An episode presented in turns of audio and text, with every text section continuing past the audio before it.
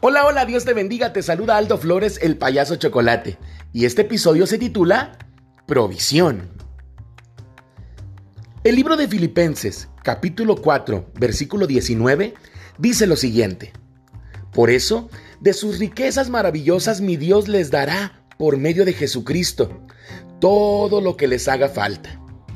Quiero decirte, amigo que me escuchas, que la Biblia está llena de promesas acerca de la provisión de Dios. Muchos versículos aseguran que nuestro Creador está súper interesado en nuestra vida y en todo lo que tiene que ver con nuestro progreso. Él no quiere que padezcamos hambre ni que suframos de miseria. Desea levantarnos y llevarnos hacia una vida llena de victorias.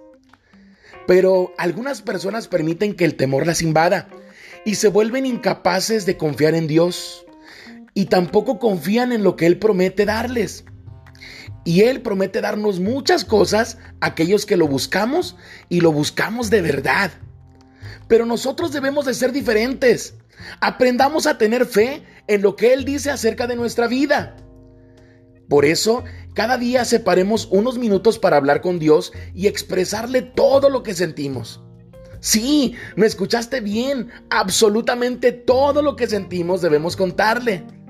Contémosle nuestras inquietudes y ansiedades y recibamos su aliento para seguir adelante. Pensemos de qué manera estamos viviendo. ¿Estamos menospreciando nuestra realidad? ¿Nos quejamos muy a menudo? Quiero decirte que a veces la gente no recibe la bendición que tanto anhela sencillamente porque no vive como quien habrá de recibirla. Pongamos en orden nuestro corazón. Permitamos que la paz de Dios invada cada rincón de nuestra mente. Y luego cada día hagamos lo que nos corresponde.